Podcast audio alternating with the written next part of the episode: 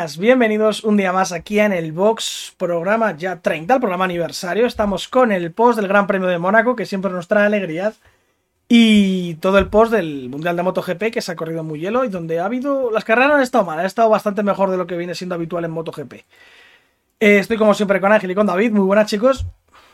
Muy buenas. Muy buenas a todos. Y bueno, vamos a empezar por Fórmula 1, ¿no? Que es un poco. es lo que ha terminado más tarde. David lo pronosticó, David. ¿Qué ha pasado? Que dijiste que iba a pasar y ha pasado. Eh, de vez en cuando acierto, de vez en cuando. También dije que iba a pasar en las motos y no ha pasado. O sea que. Pero sí, ha llovido. Ha llovido en Mónaco. Ha llovido, y no poco. Y no poco porque la carretera encima drena, mal no, lo de después. O sea, increíble. Y bueno, la carrera, Ángel, cuéntanos, porque eh, todo esto se relanza la carrera, ¿no? Con un tras safety car. Y bueno, cuéntanos qué sucede, porque luego empieza a ver eh, cuando, cuando el momento de cambiar del, a poner el seco y demás, la bandera roja de Mick Schumacher. Cuéntanos un poquito la carrera para los que no la hayan visto, que normal que no la hayan visto porque ha sido una procesión infumable. Eh, pues eso, lo has resumido tú todo un poco, la verdad.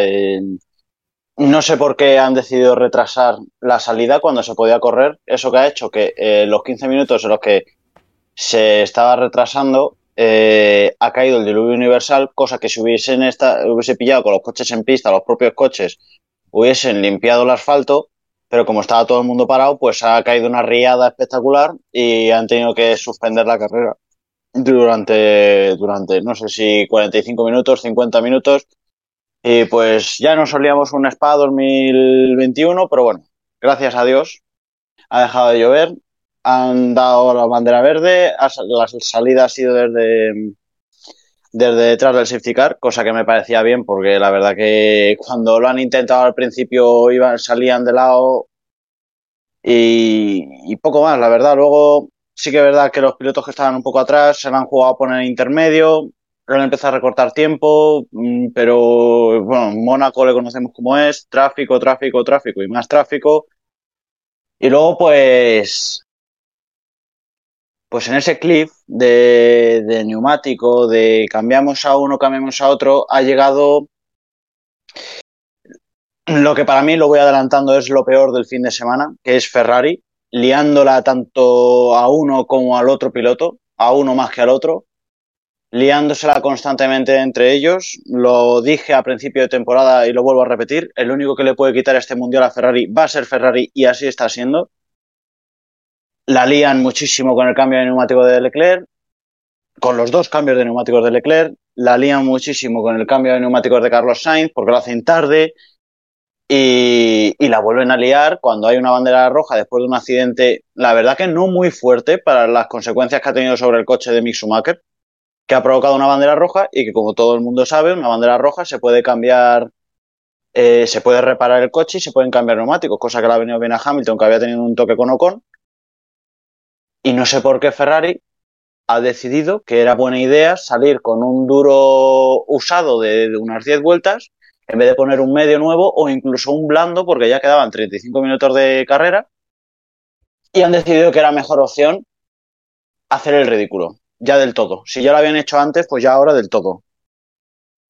David, ¿tú cómo lo ves? Porque se comenta que, bueno, se comenta, no, es la verdad, que Carlos Sainz pierde la carrera eh, al salir de boxes, que se encuentra con Latifi, y Latifi va apretando en ese momento, porque estaba también jugándose sus habichuelas, sus puestos, por decirlo así, y estorba a Sainz, ¿no? Durante el túnel y la salida de boxes. Cuéntanos esto, ¿cómo, cómo lo has visto?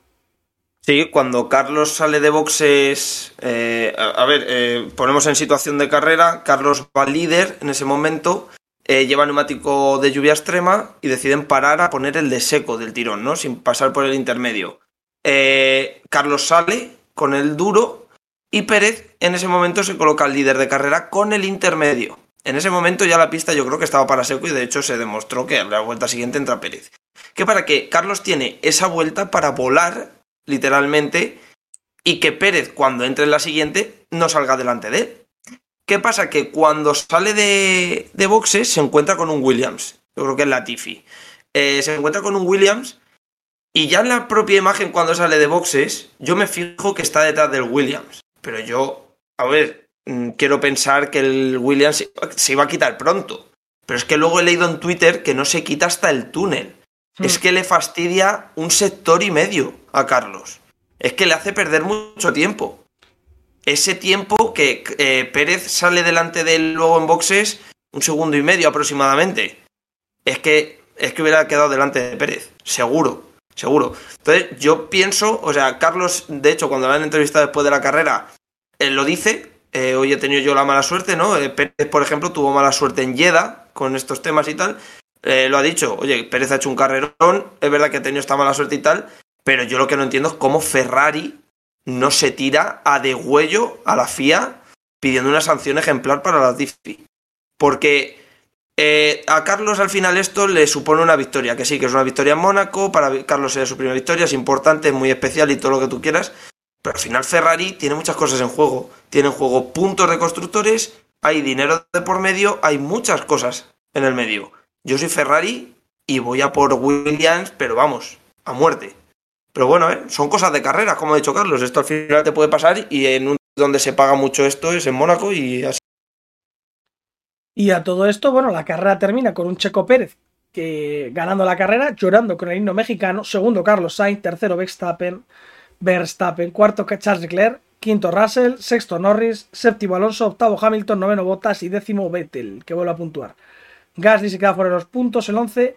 Y luego, además de todo esto, ha habido también una reclamación de Ferrari porque Verstappen y Pérez no salen donde tienen que salir. A ver, yo he visto la foto de Pérez y creo que Ferrari ha retirado la reclamación por Pérez, pero sí que ha reclamado sobre Verstappen para intentar que Leclerc esté por delante. No sé esto cómo lo veis. A mí estas cosas de reclamar siempre a posteriori me ha parecido siempre una cerdada, pero bueno. Si cuela, cuela. Pero si hay sanción, claro, si hay sanción hay que, hay que pedirla. Porque es lo que ha dicho. Pero ¿por qué no se hace todo esto en carrera? Es lo que digo yo. ¿Qué pasa? ¿No lo puede comprobar porque en la FIA, Que es mirar una imagen, que no es, yo que sé, analizar ya, pero es que lo de la FIA es terrible. Lo de la FIA no tiene ningún tipo de sentido. Pero es que, bueno, es que lo vemos también eh, ayer en la final de la Champions. Que para decir si era fuera de juego o no de Benzema, se tiraron tres horas. Y un fuera de juego es tan sencillo como tirar una línea y decir, ¿está fuera de juego sí o no? Ya está. No hay que interpretar nada. Hmm.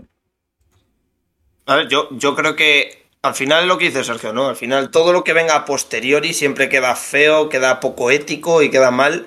Pero es cierto que al final no dejemos de pensar que esto, eso es, son puntos, esto es un negocio. Y vuelvo a lo de antes. Hay mucho dinero, muchos sponsors y muchas cosas detrás que se ven afectados por estas cosas. Entonces entiendo que Ferrari pues quiera meter mano de la manera que sea. Además que vamos a poner en situación, han acabado los cuatro primeros en un puño, Pérez, Sainz, Verstappen, Leclerc. Con la sanción, si hubiese una hipotética sanción a estos pilotos, estamos hablando de 5 segundos a cada uno. Víctor Abad, hace 3 minutos. Nada es oficial hasta que la FIA nos saque un comunicado confirmándolo. Las informaciones que van por ahí indican que no habrá sanción para ninguno de los Red Bulls. Y tiene pinta de que así será. Pero solo será oficial cuando la FIA lo confirme. No deberían tardar. Claro. Pero, a ver, eh, exactamente. Eh, terminando de lo de antes, 5 eh, segundos a cada piloto supondría doblete de Ferrari. Entonces entiendo la reclamación. dicho esto, con el reglamento en la mano, a Verstappen yo le sancionaría. A Pérez mm, dudo mucho, porque es lo que dices tú, viendo la imagen, si toca la línea, es rabiando, o sea, no la llega a atravesar, yo creo que la roza. Pero bueno, pero Verstappen sí es verdad que toca la línea. Cierto es que el onboard de Verstappen se ve como. también te digo, si nos ponemos tiquimiquis, Leclerc, que en la clasificación, se salta lo del pesaje. No, pero vuelve para atrás. ya, ya, vuelve para atrás, pero. Pero es legal, pero eso es legal. es, legal, si te dejan. Si los ponen tontos los comisarios y le dicen no se deja, Leclerc se ha negado el pesaje. No, si en el, si en el reglamento pusiese eh, todo aquel que no pase por el pesaje eh, de manera propia, sin que le empuje nadie y tal, es sancionado, entonces te lo compro. Que según tal, pero eso no es así. Si en el reglamento no pone nada de eso, lo pues explicaron, Ángel, en la que está, ¿no? En el reglamento, no, en el reglamento lo que pone y lo que dijeron en la televisión, lo que dijeron en la televisión es que en el pit lane no se pueden, no se puede empujar un coche marcha atrás. No, un coche no puede dar marcha atrás ni por sí mismo y si puede es mientras los mecánicos le empujan y tienen que pedir permiso. Es lo único que dijeron y es la, es la norma. Que Ángel diga que no. Eh, bueno, ya saliendo de otro tema. Eh, la carrera, Alonso. Buen fin de semana de Fernando, ¿no? A ver, tampoco es que hay muchos, es que en Mónaco tampoco hay nada. Es al final la clasificación, básicamente. Bien, ¿no? Sí. Hizo buena quali. Al final se estrelló. Yo, lo- yo me lo veía desde los libres 1. Un poco lejos de Norris, ¿no? Es que se estrella al final. Bueno, no y hay- es que la- el, Al- el Alpine tampoco iba tan, tan, tan bien, ¿eh? Es que Ricciardo va muy mal, mejor dicho. Efectivamente, yo creo que el McLaren este fin de semana no ha estado mal. Y de todas maneras, Norris yo creo que tiene un punto o dos más que Ricciardo cuando está bien. Y, o sea, la quali... De todas maneras, buena quali de, de Alonso, ¿eh? Muy buena quali, le metió un palizón a Ocon. En este circuito se ha visto un poco ya las manos de Alonso comparado con Ocon. Y la carrera, pues aceptable. O sea, al final ha, hecho también la, la estrategia que ha hecho Russell y Carlos, por ejemplo. O sea que eso le ha venido bien, porque adelanta, por ejemplo, a Hamilton. Vamos, no sé si Hamilton iba detrás de toda la carrera, tampoco estoy seguro, creo que sí. Total, que al final un séptimo puesto que es como salía, bien Alonso, buenos puntos y apañado. Sí, sí, sí, visto así. Pues en general, buen fin de semana. Es que tampoco hay mucho. Los grandes perjudicados, yo creo, del fin de semana, los Haas, que han tenido un, un gasto terrible, ¿no? Porque el coche de Mick Schumacher fácil son 5 millones de euros. El Schumacher le va a costar un riñón. se ha destrozado el a coche. Gunter Steiner. Y es que no es el primero que, que se carga. Que ya lleva varios. Sí, y bueno, luego vamos a pasar a lo que ya hemos comentado alguna vez en la clasificación. Lo de Pérez, tío, tiene que ser sancionable. No puedes provocar una Lo de Pérez bandera hace- roja, no puedes provocar una bandera roja y que no sea sancionable, tío. Es que lo siento mucho. Es que no puedes. Es que te estrellas en encima- quali el último de tu. Estás en Q3, el último. A tomar por culo, el décimo. Que el cabrón lo hace aposta. No, no, creo que lo hace aposta y se ve que va. Es como, como la de Schumacher cuando le pasó con Alonso. Solo que ahí en esos aquellos sacaban bandera amarilla y para adelante. Pero aquí es que. pff, Es que no, no sé si habéis visto las imágenes. Es que el cabrón, después de, de las dos curvas a derecha que vienen, la, la de la salida antes del túnel, ve que Carlos y que Verstappen vienen más rápido y hace un trompo en primera. Acelera y no contravolantea, sigue con el volante recto. Dice, aquí lo cruzo y aquí me doy. Dice, me va a ganar Verstappen. mm, y, y es que se ve claramente aposta un tío de ese nivel. Hace un trompo y no contravolantea, no lo intenta. Vamos, no me jodas. Huele. Y es que además es un trompo, es un trompo de gas, de aceleración, que no es Vettel. Y suerte tiene, ¿eh? suerte tiene de que Carlos, cuando le ve, clava para y, y pierde también la, eh, la parte trasera y le da de lado. Si ahí Carlos, yo qué sé, no mata. hace eso, le pega un guarrazo en el lateral que ojito, ¿eh? O sea, es que encima se quedó muy mal. En la salida de esa curva, en la entrada del túnel, cruzó en medio de la pista, es que uf, muy mal. muy mal. Pero sí, opino. Es que volvemos a lo mismo, y ya no son banderas rojas, las banderas amarillas.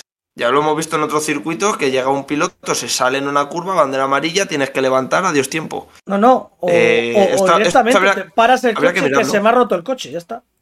Sí, tal cual. Habría que mirar, hay que mirar algo ahí porque no es normal. No es normal. Eh, por cierto, No, sí, es lo que dice, es lo que dice Tony Cuquerella. Hay otras categorías en las que si tú provocas una bandera roja en la que se ven perjudicados otros pilotos, te quitan los dos mejores tiempos que tenías hasta entonces. Claro. luego. No, o de, todas o, o de todas maneras, por ejemplo, lo que hemos hablado muchas veces del antiguo método que hacían antes la Fórmula 1 de salir de uno son en uno, uno, dos vueltas, se y ya podría- está, una de calentamiento y otra para apretarle. se podría hacer solo en Q3. Porque al final en la Q1 y en la Q2 estos problemas no suele haberlos. Como norma general, los pilotos que tal suelen pasar. Pero en Q3, que solo son 10 pilotos, ¿cuánto, te, cuánto dura ahora mismo una Q3? ¿10 minutos? ¿12? Mm, 10 pilotos saliendo de uno en uno, como dice Sergio, eh, lo que uno está haciendo la de lanzada, el otro ya está saliendo a hacer la de, Y que la salgan en, on- en No orden tardan nada. inverso. El que ha sido primero en Q2 sale sale el último porque va a tener la pista más caliente. Claro, que le den algún beneficio, alguno así, o que lo tal, y apañado. Tener la pista más engomada, ya está, si es que no es más. Y bueno, eh, luego aparte, Ocon casi iba en puntos, lo que pasa que recibe 5 segundos de penalización y se sale de ellos. Cinco segundos de, de- de vergüenza, ¿eh? porque para mi gusto tampoco debería de haber sido sanción. ¿eh? por causar colisión. Y luego Cierto es que le cierra, cierto es que cierra Hamilton, cierto es que le cierra, pero creo que Hamilton también se aprovecha un poco del, pues me voy a tirar, ¿sabes? Como es Mónaco y no hay otro sitio, me voy a tirar, a ver qué pasa. Yo creo que yo lo hubiera dejado el lance, sinceramente. Luego Norris que se queda con la vuelta rápida y nada más. Vamos a repasar si os parece piloto a piloto y luego vamos con lo mejor y lo peor del fin de semana. Eh, Pérez, ¿qué le damos? En el marca le anda un 10. ¿Le dabais un 10 a Pérez? Yo, yo un pe- son, ah, unos, no. son unos chupapollas. Sí, sinceramente, yo a Pérez, a ver, a Pérez le daría muy buena nota. eh, en el sentido de que ha estado todo el fin de semana mucho más fuerte de lo normal. De hecho, ha sido mejor que Verstappen este fin Sí, de semana. No, sí, sí. no lo vamos a negar. Hombre, habría que haber visto Pero- la última vuelta esa de Verstappen. La última vuelta pero- pase Pérez. Verstappen, ¿eh? Sí, pero, pero, lo-. Pero los libres, lo que es el fin de semana en general y tal, yo a Pérez le he visto muy sólido, que normalmente está a 15-20 segundos de Verstappen. O sea que le, a Pérez le he visto bien en ese aspecto, pero si tengo que valorar la carrera de Pérez, le doy un 6. O sea, por mucho que haya ganado saliendo tercero, no ha hecho otra cosa que no sea llevar el coche, o sea, se ha dedicado a pilotar, punto. No ha hecho nada fuera de lo normal. Pues como Sainz. Es que de hecho, es, que es lo al que es es que no hay más. Pero es que de hecho al principio, cuando ha empezado la carrera con el neumático de lluvia extrema, Verstappen se lo estaba, se estaba subiendo por encima de él. O sea que es que ritmo ninguno. Si es que no te hace falta en este circuito. Eso es. Ha tenido una mierda en el culo impresionante. Luego a Sainz. Yo a Sainz, me vais Pues a perdonar mi. A mí me vais a perdonar el, el saincismo, pero yo a Sainz, eh, lo que es cual y fin de semana, al revés que Pérez, eh, sería negativo porque ha estado lejos de Leclerc. Leclerc este fin de semana ha sido mucho más fuerte. Pero en la carrera yo le daría un 9,5. No le doy el 10 porque el ritmo comparado con Leclerc al principio ha sido peor. Pero yo le doy una muy buena nota a Carlos. Creo que Carlos hoy se merecía ganar la carrera y no Pérez. Ya estamos. Sí, Porque el, el tema, esta el era tema, la típica carrera de mierda que dije yo que para que gane Sainz tiene que darse este tipo de carrera de mierda. Sí, pero no. Pero Carlos hoy te ha demostrado que es mucho más piloto de momento que Leclerc. Porque Leclerc es mucho más rápido que Carlos. Pero Carlos, cuando le llega a Ferrari y le dice box box, le dice no. Vamos a quedarnos en pista y pasamos del de lluvia al de seco. Y Leclerc tenía que haber hecho lo mismo. Le tenía que haber cogido al, al ingeniero y decirle, no, tío, vamos a quedarnos en pista. Encima Leclerc, que estaba unos 5 o 6 segundos por delante de Carlos, hubiera ganado la carrera a una mano. A una mano si se espera y no entra por intermedios. Entonces, Carlos hoy ha demostrado que sabe leer carreras, que está dentro del coche y sabe leer mejor que el ingeniero que está en el box. Por eso te digo que hoy a Carlos yo le daría buena nota porque Carlos hoy le podía haber dado la victoria a Ferrari si no llega a ser por el Williams que la ha estorbado. Verstappen salvando muebles o algo más. no Verstappen, Lo salvan. todo, hay que ver las declaraciones de después de la quali. Lo que dice. Me estaba muy cabreado después de la, de la clasificación. Normal. Eh, Y más, Leclerc, cua- y más cuando, y más cuando es tu compañero, porque si es otro, pero siendo tu compañero, ¿sabes? de Leclerc poco más que decir, ¿no? Ha hecho eh, un fin de semana impresionante. Al nivel de Australia. El único punto que tiene es lo que ha dicho Davilla. Que es que es lo de no saber leer la carrera, pero eso al final lo tienes o no lo tienes. No. Pero, eh, y por, por quitarle peso a Leclerc. Porque Leclerc, yo imagino que todas estas cosas al final, con los años, también lo acabará adaptando. Pero Leclerc tampoco debería de saber eso. Al igual que Sainz. Claro. es que claro. no es culpa de Leclerc. O sea, Es que es está bien. o sea, le reconocemos el mérito a Carlos, porque es mérito de Carlos el haber dicho al equipo tal, pero es culpa de. O sea, es que Leclerc. equipo, el, 100%. el- el trabajo de, Le- de Leclerc es correr, montarse en un coche y hacerle ganar carreras. Y Leclerc eso lo estaba haciendo de 10. Es que todo el fin de semana de Leclerc ha sido de 10, como dice Ángel, es que ha sido Australia. Es que ha arrasado. En ningún momento he visto a nadie capaz de, de, de rozarle a Leclerc. Pero si te llega Ferrari y te hace esto, encima Ferrari es idiota. Porque te dice, Carlos, no, mejor nos quedamos en pista y aguantamos esto. ¿Por qué no hace la misma estrategia con Leclerc? Si te está diciendo Carlos que esto va a salir bien, acuérdate de Hungría el año pasado. Que le dices a Carlos, entramos. Te dice Carlos, no, ¿qué pasó? Carlos, podio. ¿Haz caso a Carlos? ¿No metas a Leclerc? Yo lo que digo, ¿cómo puede estar mejor un tío que está corriendo en un coche pendiente de no estamparse contra un muro que, que un tío que está sentado con todos los datos y todo. Yo es que alucino con Ferrari, lo siento mucho. Es- Me parece. Tal cual. Es que, es que ha Es sido un una meme. puta vergüenza. Es que ha sido una puta vergüenza lo que han hecho hoy. Pero una puta vergüenza. Lo de hoy ha sido. ¿Cómo van a ganar un mundial estos señores? Ni con un coche tremendamente superior a ganar un mundial. No van a volver a ganar un mundial en su puta vida. Es que no me jodas. El nivel de hoy ha sido lamentable. El resumen de la carrera de Ferrari es la radio de Leclerc cuando para en boxes a ponerlos de seco. O sea, solo se escuchaban pitidos. Pitidos y cuando acaba la carrera, que dice sin palabras. Ya está. Ese es el resumen de la carrera de Ferrari. Punto. Eh, los Mercedes, Russell de nuevo por delante, el quinto, ¿eh? Siempre lo decimos, que Hamilton va mejor, va mejor, va mejor, al final Russell por delante. Y así ha sido este fin de Es semana, que- ¿eh?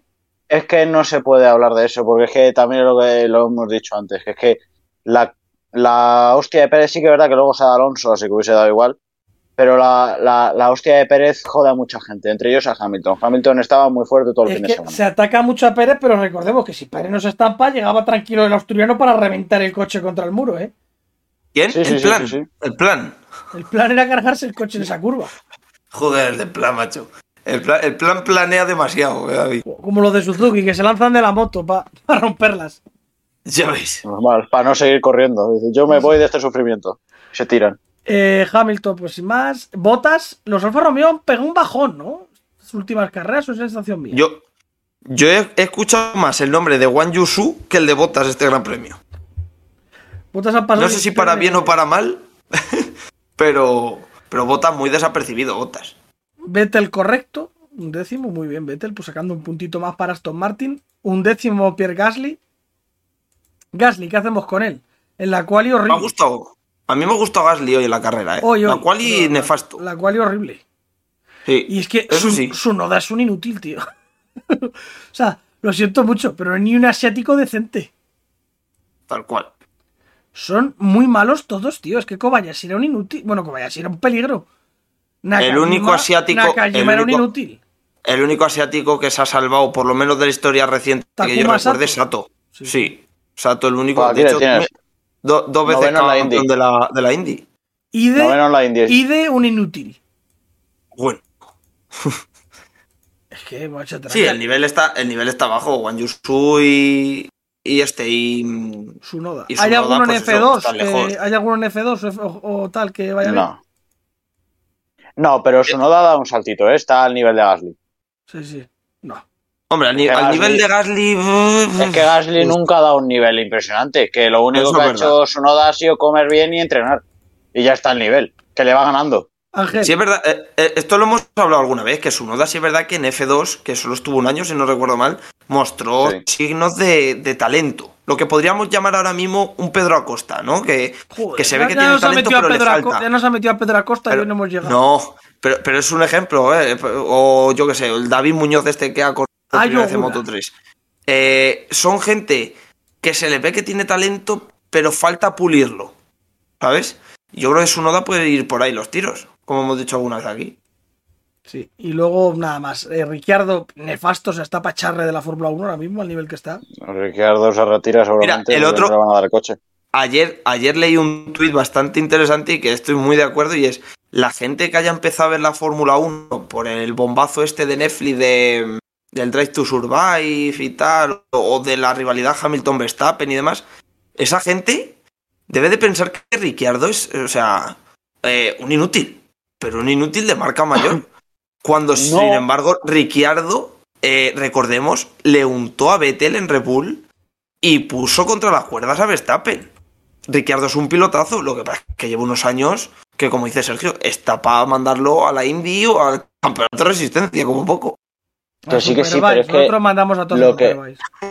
Lo que tú has dicho, lo que tú has dicho en Netflix es que en la última temporada, que es del año 2021, sale el propio Christian Horner diciendo, no sé qué le pasa a Ricciardo porque este no es el Ricciardo que yo he tenido en mi equipo. Es que Ricciardo es muy buen piloto. Que no sé qué le pasa. Lo que está diciendo la gente es que no hay buen amb- ambiente en el equipo, que no termina de congeniar, tal, no sé qué, y no sé, a lo mejor tiene que irse a otro equipo. Pero Escucha, es que ¿qué equipo eh, le va a dar coche? eh, en este caso pasamos de la presión de Carlos al vacío que deja Carlos. Hmm. Todo es culpa de Carlos. Destruyendo carreras de 2015.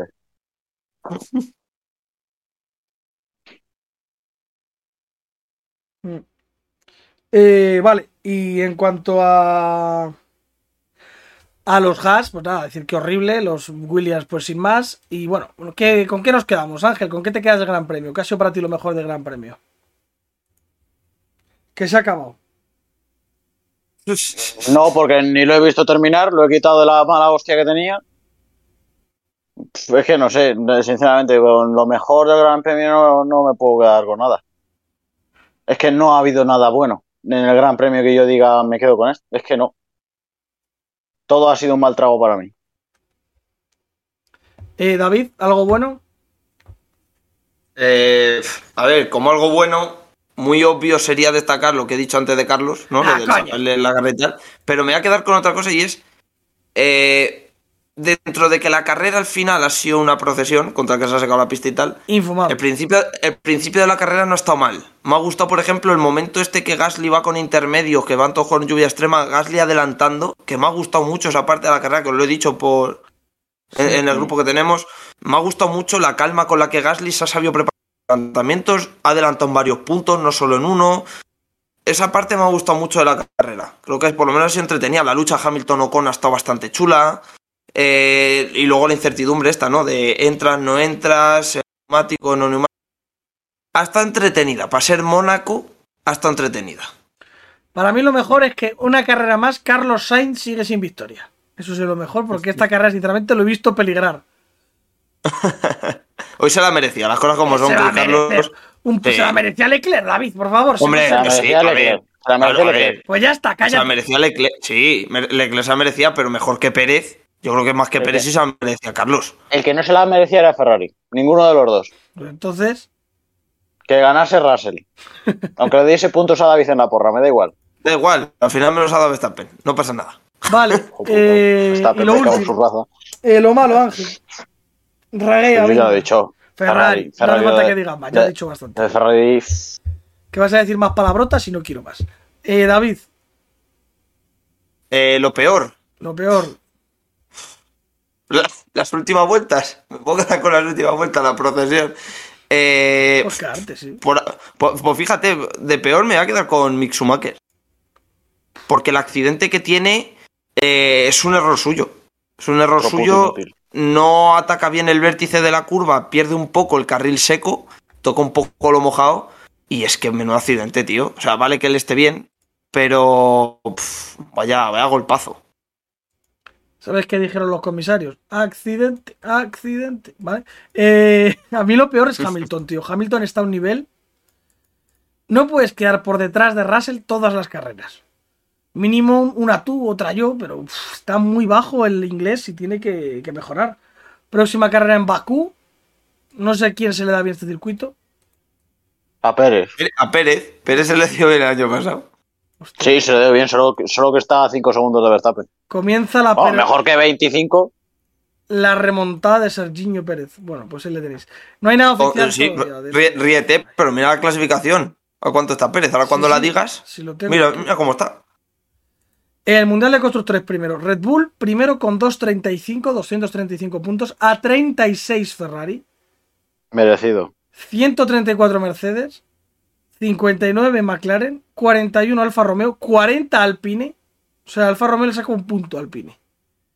Alfa Taure 17, 15 Haas. 7 Aston Martin, 3 Williams.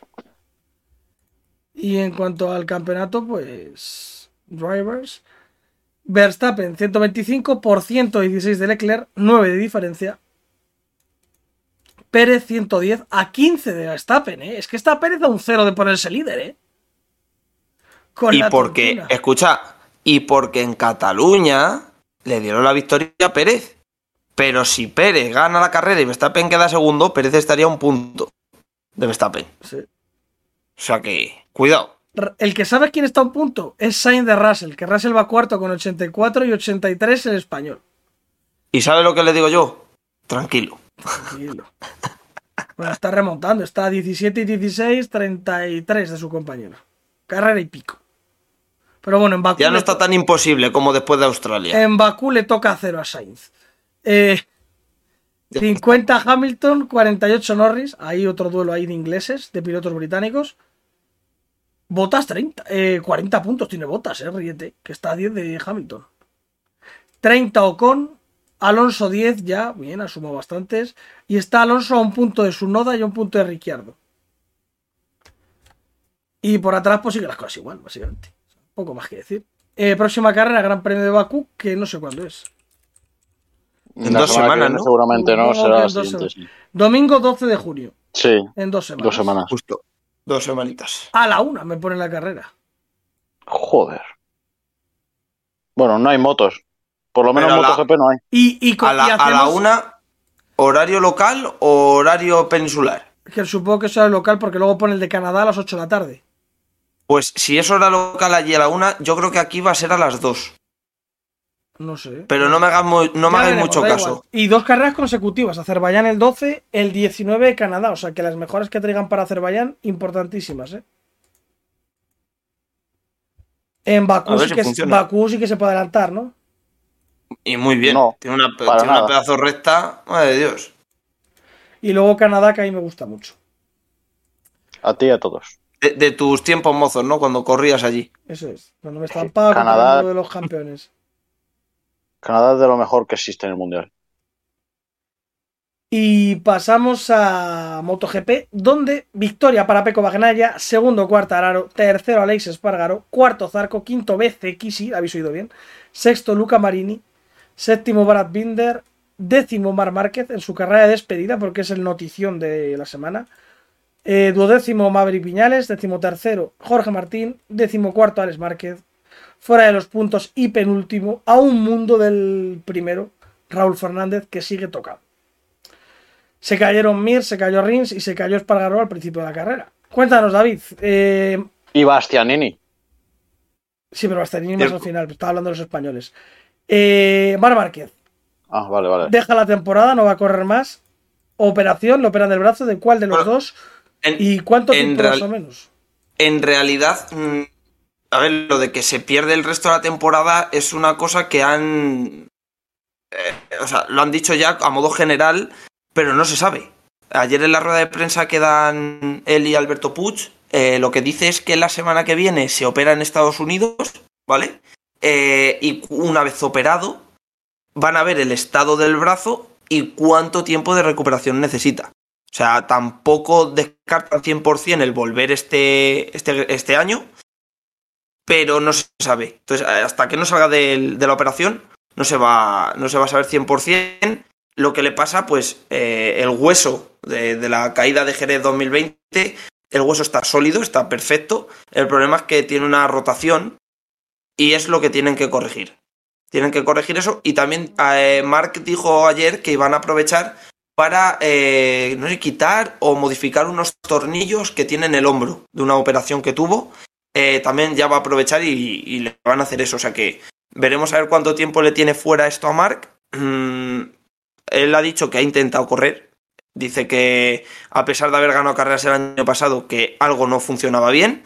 Eh, viendo que no funcionaba bien, se lo dijo a los médicos. Los médicos le han mirado y efectivamente han sido ellos los que le han dicho eso no está bien, tú verás si lo quieres arreglar, pero deberías. Entonces, Márquez lo ha dicho, que no estaba pilotando a gusto, sí es cierto que la onda no va del todo bien, pero que no era culpa de la onda, que era culpa suya. Así que, pues, a ver cuándo vuelve. Además, ha dicho él que estaba provocando otras lesiones, o sea que la operación totalmente necesaria. Eh, pues pese a todo esto, te queda décimo a menos de dos segundos de la mejor onda, que es la de Takaki Nakagami, que termina octavo. A ver, La- y a, do- a dos segundos en Nakagami y Márquez esta carrera la corrió una mano, ¿eh? Yo he, he leído las declaraciones de Mark después de la carrera y lo que dice es que eh, al principio sobre las 6-7 primeras vueltas iba a full para ver su ritmo real comparado con los primeros, que de hecho estaba eh, Aleix y demás, toda esta gente, pero que cuando ya ha visto que no eso y el dolor le empezaba a dar ya en el ha dicho, oye, mira, yo voy a ir a un ritmo cómodo, bien tranquilo, y ha dicho que se ponía, o sea, ha utilizado esta carrera para información de Honda. Me voy a poner detrás de, de los pilotos, voy a estudiar al resto de pilotos y le voy a decir a Honda lo que, lo que se puede mejorar y lo que no. O sea, que encima haciendo labor de líder de, de fábrica. Es que es una máquina. Un animal. Eh, Un bestia parda. luego la carrera, la gente decía que no ha estado bien. La, la carrera me ha parecido entretenida. Es de las pocas. La Moto 2 no la he visto casi, pero esta la he visto prácticamente entera. Y me ha gustado. O sea, Bagnaia ahí remontando. Luego Espargaro peleándose con Marini y con Bezecchi. Zarco por ahí también remontando. Con Bastianini que al final se ha caído. O sea, no está Pero mal. tienes, tienes que tener en cuenta un factor. O sea, te ha gustado la carrera porque hay un factor que hace que guste. Y es la clasificación de ayer eh, fue. eh, estuvo la lluvia. Entonces, salían Pole Di Gian Antonio, que no tenía ritmo. Salían segundo y tercero Besecchi y Marini, que el ritmo era mejor que el de Di Gian Antonio, pero tampoco tenían el mejor ritmo. tal Entonces, los pilotos fuertes salían más atrás. Los Peco, eh, Quartararo, Aleix, tal, estaban más atrás. Entonces, se, ha visto, se han visto obligados a remontar, a adelantar. Entonces, claro, y encima Mugello es un circuito que da mucha opción a adelantamiento. Y sobre todo, a mí el que más me ha impresionado ha sido Quartararo. Porque al final el paso por curva de las de la Yamaha estaba muy, eh, muy bonito. Cómo entraba en las rabiatas y tal. Era un espectáculo ver a la Yamaha. Sí, además, eh, este circuito con muchas chicas eh, seguida, por decirlo así, está, ha estado bien la carrera, no me ha disgustado. Eh, las KTM no han ido mal del todo, Binder ha quedado séptimo, Oliveira noveno, las dos entre el top ten, o sea que más o menos bien, y Bagnaia pues muy superior. El tema que al final haya habido un poco, se ha quedado un poco menos el final, porque Quartararo no ha podido entrar en duelo con Bagnaia, Aleix estaba ya lejos, luego Aleix ha llorado, ha dicho que no estaba con los líderes porque se ha entretenido mucho con Marini y con Bezecchi. Es como, pues, tío, pues haberles adelantado más rápido. Y luego las Ducati. es. Y luego hemos tenido unos, a unos españoles muy discretos. Jorge Martín ha hecho un fin de semana muy malo. Martín muy mal. Escuchas que quitando a Leis, el Y la- españoles. Y la Suzuki, vamos, bueno, y Paul Espargaró que lleva cinco carreras que no está ni para dar una Super Sport 600, ¿eh? Las últimas carreras de Paul Espargaró. Paul, yo creo que Paul. uf, yo creo que tiene la cabeza más fuera que dentro de Honda, ¿eh? O sea, lo que nos pasa en Fórmula 1 con Ricciardo, por ejemplo, en McLaren o con Gasly en Alfa Tauri, a mí me está dando esa sensación de Paul en Honda. Como diciendo. No sé, le veo más fuera que dentro. No sé si tendrá ofertas o no. que sí. Uf, Nakagami a dos puntos de Paul Espargaró en el Mundial. Y Maverick a tres. Siendo Maverick Viñales que está haciendo el ridículo, carrera sí, carrera también. La carrera de hoy, sin ir más lejos, Nakagami es el que le da puntos a Honda en el Mundial de Constructores, puesto que ha sido la primera de la fábrica. Sí. Sin ir más lejos. Ah, nefasto el tema. Eh, Luego, ¿qué nos espera a los españoles sin Marc? Rezar por Alex haga algo con su vida, ¿no? Porque otra cosa. A mí, a mí el español que más me tiraba o que más me gustaba de rapidez y tal era Rins. Y Mir, bueno, Mir también. Pero. La Suzuki que dos Suzuki- carreras de desconexión Y increíbles. es que, es que el bombazo de que se va a Suzuki, lo primero es que te afecta Ya, mentalmente. pero hay que ser profesional. ¿no? Porque, no, no, claro, no, no, y de hecho Rins eh, ha sido el primero que, que se ha pegado el tiro en el zapato diciendo no puedo hacer dos o tres ceros seguidos y querer que me quiera algún equipo. Al final él es el primero que lo reconoce, pero que entiendo que es un boom no solo para los pilotos, sino el mismo equipo, los telemétricos, toda esta gente, es un bombazo el ¿y yo dónde voy a ir? ¿Y yo qué voy a hacer? Y yo tal. Entonces, entiendo que mentalmente estén un poco descuadrados por no hablar de que si Suzuki se va a ir, no va a traer evoluciones. La moto va a ser la que es toda la temporada. Veremos a ver esto en, qué tema afecta también. Suzuki se va a ir abajo, pero, pero echando leches. Sí, y poco más que decir. O sea, bueno. Eh, Miller también has tenido un fin de semana horrible. Sobre todo viendo el resto de Ducatis. Viendo que tu compañero ha ganado y ha sido el más fuerte de todo el fin de semana. Y que Zarco, por cierto, Zarco está Zarco arriba. muchas bocas, ¿eh? Zarco está a un nivelazo. Zarco va quinto del mundial. Zarco está siendo el más sólido de los aspirantes a segunda moto de. Porque, Porque no pero- te gana carreras, pero Zarco está ahí siempre, por ahí en la zona de pero, los cinco primeros. pero a Zarco no le, no le conviene irse a Ducati oficial. ¿Tú Yo creo que crees que Zarco no- está en el... ¿Tú crees que no será un buen segundo piloto? De estos tipos Es que... que- no te van a molestar a Bagnaya, que. es que Zarco no tiene por qué ser ese piloto. Zarco, por ejemplo, sabe cuál es su rol, sabe dónde tiene que estar y tiene una pedazo de moto que flipa. De hecho, tiene, tiene la moto de este año, para 2022. Tiene apoyo de fábrica y tal. Yo creo que está en el sitio adecuado para Zarco. Porque ya, si te suben como a Miller, ya volvemos a lo que hablamos el otro día de la presión. Ya le van a exigir. A Zarco, déjale ahí, que te va a hacer buenos resultados, te va a dar puntos. Tú déjale ahí a Zarco. Oh, de ¿sabes? momento le va metiendo 50 a su compañero. O sea que. Por eso, tú, tú déjale ahí que ahí va a funcionar de lujo. Y, y mira, la prueba está. Eh, y poquito más. eh, el mundial que se queda con Espargaró a 8 de Cuartararo. Bastianini a, 20 a 22 y 6, 28. Con la caída que ha tenido cuando marchaba quinto sexto, hubiese quedado yo, diría, ¿no? David Bastianini, si no se cae. Mm, ojo el podio, ¿eh? ¿Sí? Ojo el podio porque cuando Bastianini se cae, había rodado seis décimas más rápido que Bagnaya en la vuelta. Pero al final rodó tan Ojo. rápido que tocó. que fue a donde fue. Efectivamente, tanto corres que al final tal. Pero. Igual que Foya. Foya Ah, empezó a apretar en Moto 3 y al pozo. Por ejemplo. Además, a- lo comentaban que había una zona donde el viento pegaba fuerte y molestaba bastante. Pero es que lo de Folla, eh, él ha salido diciendo que es que ha pisado un tiro. ¿Qué es eso? El plástico de el la- del plástico casco. de la- del casco. Ah, coño. Joder, ¿y eso hace Claro. que se repare la moto? Hombre, entiendo que sí. Muy. Sí, muy excusa me ha sonado a mí también, Sí, pero ¿no? ¿no? sé. Igual que la de Jorge Martín diciendo que tenía un problema mecánico cuando coge el pavo y hace el récord de velocidad punta de, Se vaya a de, pastar. de toda la historia de MotoGP.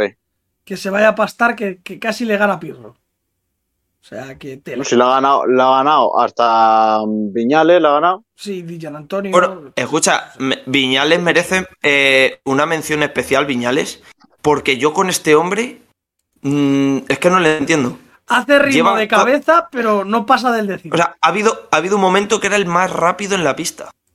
El más rápido, o sea, más rápido que Bagnaya, más rápido que Cuartararo. Y está el tío ahí peleando por el 13, el 14, el 12. Pero, pero explícamelo. ¿Qué, qué, qué haces? el ridículo. No, no entiendo nada Viñales, tío. O sea, me parece un pilotazo Un de, de talento, de que es rápido de narices, Un inútil. pero no lo entiendo, tío. No lo entiendo. Muy saco, es un saco. David. Sí, sí, sí, sí, sí. Este tiene etiqueta de saco. O sea, es un pilotazo. saco pero es premium. un pilotazo saco. eh, No, no Claro, puede. es Tiene, que tiene el talento, pero no tiene lo, la hace bien, lo hace bien cuando no tiene la presión. No, este, este con presión y sin presión, este le da igual. Es saco con asas. Es increíble. Y luego comentar lo de Alex Espargaro, tío. No te puedes quejar todas las putas carreras de algo. Eres Me da infumable, un tío. asco. Me da un asco. Es que todas las carreras tienes excusa que has quedado tercero, tío. Y que han sido mejores y ya está. Es que, madre mía. Escucha, es que es, es que- di- es es que sobre difícil todo- apoyarle, tío. Es que es muy tonto. Es que sobre todo lo que más me tira para atrás porque dices, vale, te han molestado. Vale, entiendo que si Bagnaya y Cuartararos hubieran salido primero y segundo y tú el sexto, entiendo que digas, eh, perdí tiempo adelantando, entonces ya los primeros habían- tuya, sal pero- primero, no te pero- jode, es que- No, no, no, no, no, no. Y Cuartararo que han hecho, tío. Porque que yo recuerde, yo he visto la carrera, han adelantado a todos. Bagnaya ha tenido que adelantar a todos esos de los que te quejas tú. Y Cuartararo también. ¿Tú has visto Cuartararo las que ha tenido que hacer para irse de las Es- Ducati? esa es otra. Yo a Espargaro le veo muy bien de ritmo, pero en tema en los choques, en los duelos, ahí no va tan bien. Le falta determinación. Le cuesta Para adelantar. mi gusto. Le cuesta Sí. adelantar. Se De lo hecho, trabaja. mira la carrera que gana en Argentina. Mm. Toda la carrera detrás de Martín y... Y Salvadori no le han puesto ni tiempo de llegada. Joder, sí que ha llegado tarde. Ha llegado para comer. Y luego, David, doblado. vamos a lo importante, a lo que tú esperabas. Victoria de Pedro Acosta en Moto 2. Ay... Ay, Perico. Segundo, Joe Roberts. La promesa eh, americana. Tercero, Ayogura. Mi caballo. Que se pone líder del mundial. Cuarto, Tony Arbolino. Quinto, Augusto Fernández, que ha remontado bastante porque estaba haciendo bastante el malo. Sexto, Jake Dixon. Séptimo, Bouvier. Octavo, Alonso López. Primeros puntos para el español, que ha hecho un carrerón. Y que le está pintando un poquito la cara a mi colega Fermín, a mi colega Fernando. Noveno, Marcel Rotter, ahí en su línea. Décimo, Albert Arenas. Duodécimo, Jorge Navarro. Décimo cuarto, Fermín Aldeguer. Fuera de puntos, Jeremy Alcoba, el 17. Y vein- vigésimo, Sergio. Manu González. Sergio, como te has puesto a decir a los españoles, te has saltado al decimotercero. Por favor, nómbrale. Philippe Salac, hostias. Claro, el Pero, bueno de Que Filip. ha puntuado Pasini, me cago en la puta. pues Matías Pasini que puntúa. La, la mala carrera ha sido la de Manu, ¿eh? vigésimo, tío. Fatal, ¿eh? Y ha Pero, habido bastantes. Ha bastante es que ha llegado a 14 segundos de Kevin Cubo, ¿eh? Que ha llegado detrás suya. Sí, sí, sí. El Kevin Cubo este es un inútil. Que- Oye, Antonelli, Esa- Antonelli el 18, oye, oye, ni tan mal. Ni tan mal. Ha Se la ha visto en el rótulo. Eso es. Corsi que se ha caído. Vietti que se le ha roto la moto. A San que lo ha tirado Arbolino, que ha tenido que hacer una los lap. Y que pese a eso ha ganado luego Augusto Fernández en el duelo final. Aaron Canet Pozo también. Y Marco Ramírez Pozo también con la MV Augusta. La MV Augusta, la verdad, esta semana fatal, no apuntó ninguna. Ya ves. Y Chantra Pozo, que decían que era de los favoritos, pues Pozo. Bien Pedro Acosta, o sea, dominio de principio a fin, la KTM yo que parece que va ahora como los dioses, yo no sé qué han tocado en la moto, pero va de cojones, lleva dos carreras que van volando. Mm, Pero, pero la suya, porque Augusto en este gran premio. O sea, No, no, eh, perdona, Acosta- Augusto Acosta ha ido bien. volando, eh, la segunda parte de la carrera. Sí, pero Acosta, o sea, Augusto ha hecho buena carrera de segunda parte. Pero Acosta ha hecho lo mismo que en Francia, pero sin caerse. O sea, es que Acosta, si no se llega a caer en Le Mans, hubiera liderado ¿qué? Todas las vueltas de Le Mans y de aquí. Sí. Es que, o sea, mm, al estilo Remy Garner y Raúl Fernández. Y espérate que no se meta en el mundial, porque es que tiene 45 puntos, 108 billetes y yogura. Y como aquí en Yo Moto2 te- está, yo- es un Era- a ver quién hace más el malo, pues. Yo te iba a Claro. decir. Di, di, Ángel. No, que era, era un poco lo que iba a decir, eh, que es que no hay un cabeza de mundial. Vale, tenemos a Vietti que empezó muy fuerte y tal, no sé qué, qué ha hecho Vietti aparte del mal últimamente. Eh, Aaron Canet, que vale, sí, estaba muy regular, tal. Después de la caída en Austin, eh, la siguiente carrera en Le Mans, no sé muy bien qué hace. Y ahora se vuelve a caer. No tenemos un cabeza de mundial, no tenemos un tío que esté despuntando, porque cada vez que falla alguien hay un líder nuevo o, o- o pasa algo así raro. Entonces, Voy a dar un dato.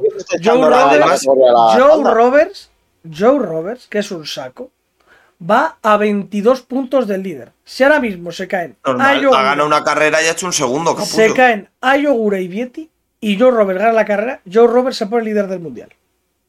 ¿eh? Pero de todas maneras, que lo que iba a decir es, estoy muy de acuerdo con Ángel de que no tenemos un punta de mundial, porque lo que dice él, o sea, en Vietti empezó muy bien. Y es verdad que la manera de la que empezó Vietti era de, de fuerte, ¿no? De ganar carreras, me veo sólido y tal. Y luego Canet, por ejemplo, ha dado sensación de puedo estar ahí, pero no te gana carreras. Es un tío que ha estado ahí en el podio y tal, pero no tiene solidez tampoco. Un pecho frío. Y fíjate, y fíjate lo que te voy a decir. Yo en Acosta sí he visto solidez en las dos últimas carreras.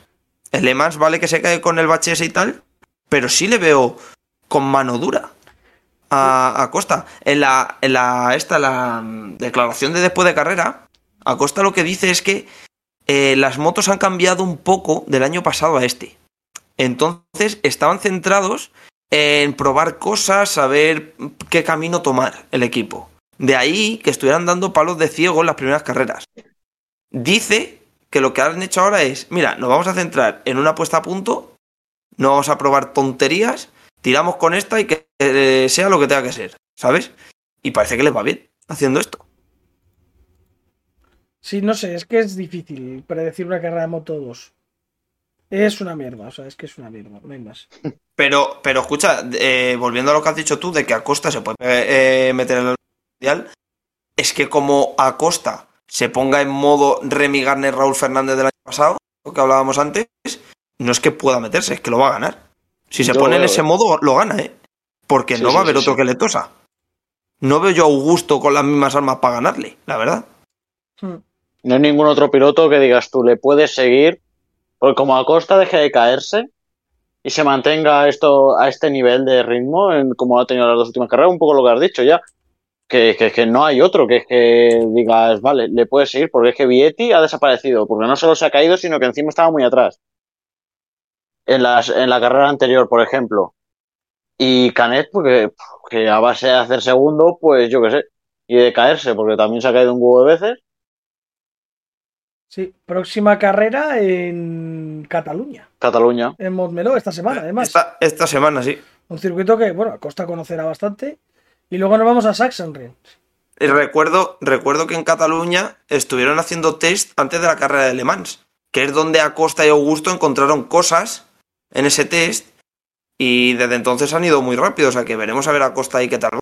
Sí, a ver los precios en Montmeló cómo están, porque aquí en- se han quejado mucho, hay muchas quejas de que en Mugello los italianos se han pasado con los precios y estaba el circuito medio vacío.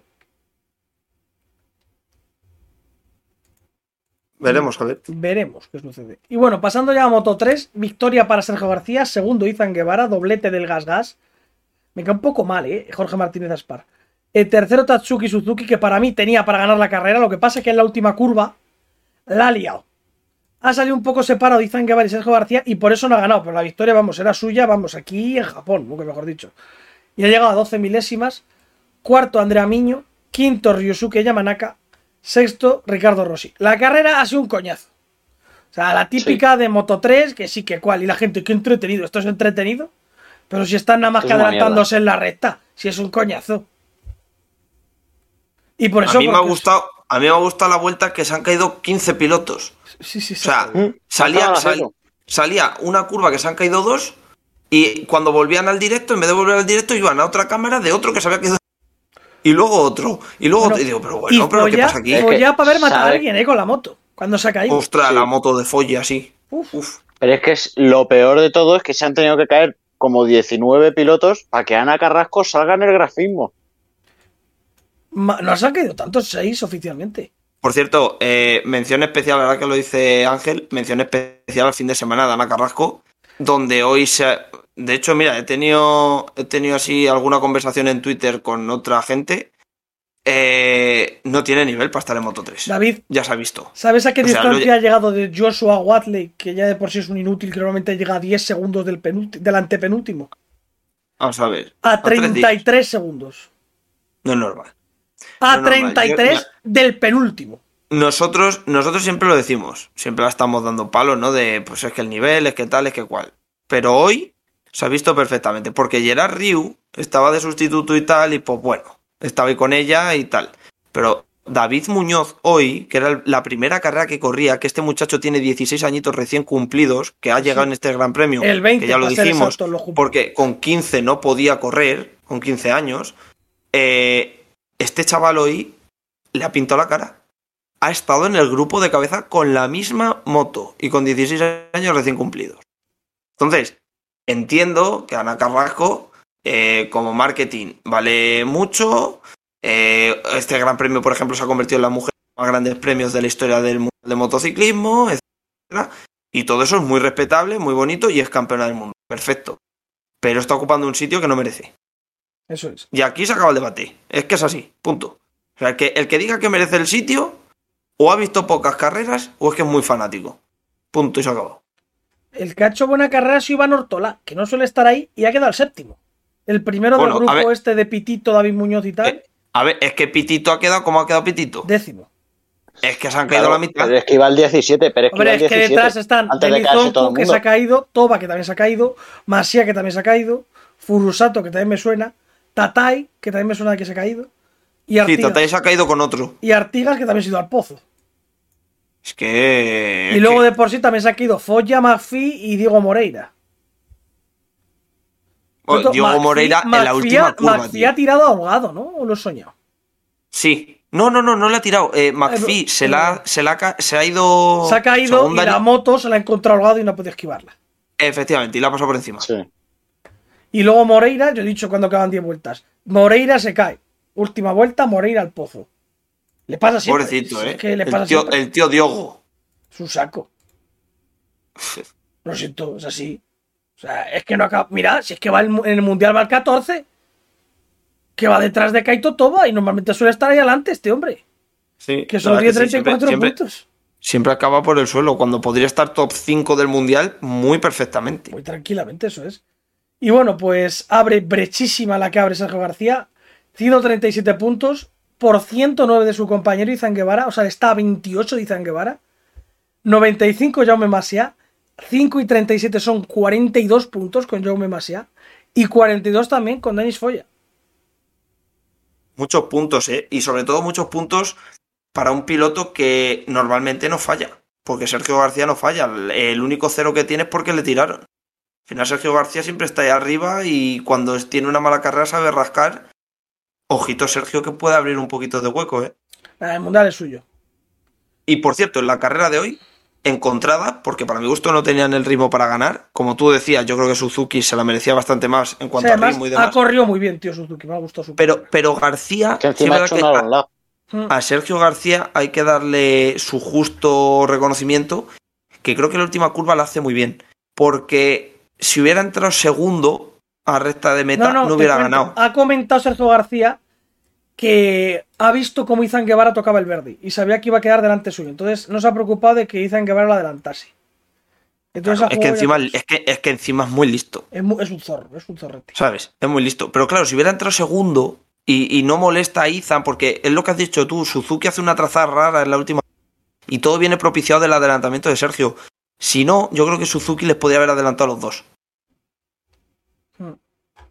Pero como han salido así un poquito tal de la última curva y Sergio con un pelín de metros y tal, pues mira, al final, victoria para Sergio García. Yo el que no quería que ganase era Miño. Lo demás me daba igual. Eh, Jodido inútil el niño. y bueno, todo esto en Moto 3. En Moto E, así a modo anécdota. Victoria en la primera carrera para Gerter. En la segunda, Gerter ha quedado segundo. Los españoles, pues bastante mal, salvo Marc Arcova, que ha quedado tercero en la segunda carrera y quinto en la primera. María Herrera, última en las dos, por cierto. Eh, a 17 segundos. Y en, una y a 13 y pico en la otra. O sea, bien, María Herrera, en su línea. Está para echar carreras con Ana Carrera. Y el Mundial de Moto E, pues con Agerter superdominador 123 por 95 de Eric Granado. Son 28 puntos. No tengo ni puta idea de cómo puntuar en Moto E, pero ahí están. Eh, Ángel, lo mejor del fin de semana. A mí me ha gustado mucho. Rápido, Me ha gustado rápido. mucho Cuartararo. Cuartararo. Me ha gustado Cuartararo. mucho. David, Lo mejor, sí. Acosta. Acosta. Por fin gana. Ya está. El tiburón de Mazarrón, piloto más joven en ganar en Moto 2. Y yo Sí. me voy a quedar. Uf, espérate, que voy a quitar a Gerter. Que me estoy poniendo nervioso de verle. Eh, pues yo me voy a quedar con. con. con me quedo, tío. No sé con qué quedarme. Me voy a quedar con Zarco, tío. O sea, es que está muy bien. Es que me gusta. Además, yo soy muy de Zarco. Le veo bien con la Prama muy de, lo- muy de los gabachos. y que le jodan a, a Jorge Martín. Lo peor, Ángel. Aleix Espargaró. Que se calle la boca ya de una vez. Ángel David. Yo con la noticia de Mark. Que vuelva a operarse y perder otra vez al mejor piloto de la parrilla es, es malo para cualquiera. Pues yo con dos cosas. Con Cuidado. Simone Corsi no puntuando en Moto 2. Y con. Y con Bastianini. Ahí me ha defraudado. Bueno, bueno, Sergio, Sergio, si me permites cambiar lo peor del fin de semana, lo peor es que por culpa de unas caídas no ha podido correr Alberto Surro. Eso es lo peor del fin de semana. Se ha vuelto a caer, tío. Es que está hecho una mierda el hombre. De hecho, de hecho, si hubiera corrido esta carrera hubiera puntuado seguro. Sí. Sí. Eh, Bastianini, que se ha caído. Yo que contaba con él para el título. Y hoy, pues, me ha quitado un poco de ganas. Porque haberse sumado 15 puntos. Si hubiese ido a los ciento Oye. y pico, se iría ahí. No sé. Oye, una, una cosa a favor de Bastianini, que se le ha visto un poquito por debajo del nivel que nos tiene acostumbrados. ¿no? Y por ejemplo, Pesecchi, Marini, toda esta gente ahí arriba y Bastianini un poco desaparecido, es que Bastianini no pertenece a la escuela de Valentino Rossi. Entonces, eh, hace poco eh, recuerdo que los pilotos de la escuela de Valentino, junto con Valentino, estuvieron rodando en Mugello. Y todo esto, pues a ver, al final ayuda, ¿sabes? Sí. Ahí lo tenéis. Bueno, chicos, pues una hora de programa. Yo creo que está más que bien. Así que nada, si os parece, lo dejamos por aquí. ¿Alguna cosa más, Ángel? ¿Quieres decir algo? ¿Quieres meterte con Ferrari un poco más o no hace falta? Eh, no, quiero decir a modo de, de anécdota que hoy ha sido la Indy 500, acaba de terminar. A nadie le importa la Y- puta Indy. Vale, pero es que ha ganado Ericsson. Sí, Marcus Ericsson. Marcus Ericsson. Y le han El dado un beso en la cara. al cual, si lo estoy viendo también me está dando mucha rabia. Joder. Al cual Leclerc, al cual Leclerc le metió un 19-2 en su año de rookie en clasificación. Bueno, con este detalle, No. al borde de la noticia. Un segundo que voy a mirar lo de Ferrari, a ver si hay noticias o no. En lo que lo miras, Sí. decir que Palou iba líder de la Indy 500 y por culpa de una mala suerte en una bandera amarilla, Malazo. creo que, creo, que, creo que ha quedado noveno al final, ¿eh? Malazo. Ojalá la noticia sea que Ferrari se retira de la categoría. Ahora sí, oficial, no hay sanción para ninguno de los Red Bulls. Victoria Que se jodan, para Sergio Pérez, que se joda a Carlos Sainz. Ah, ya merecen. pobre Carlos. Y con esto terminamos el programa, chicos. Ser muy felices. Nos escuchamos el jueves con la previa del Mundial de MotoGP. Creo que ni Superbikes, ¿no, David? Todavía no. No, no, son más que no. son el 15 o el 20. Eh, y nada más, chicos. Pues sed muy buenos, portad muy bien y pasad muy buenas semanas. Sed felices. Muchas gracias a los dos. Decid algo. Un abrazo. Eh, eh, un besito a todos. Ángel pega un gruño de. Hasta luego, chicos. Sed muy buenos. Adiós.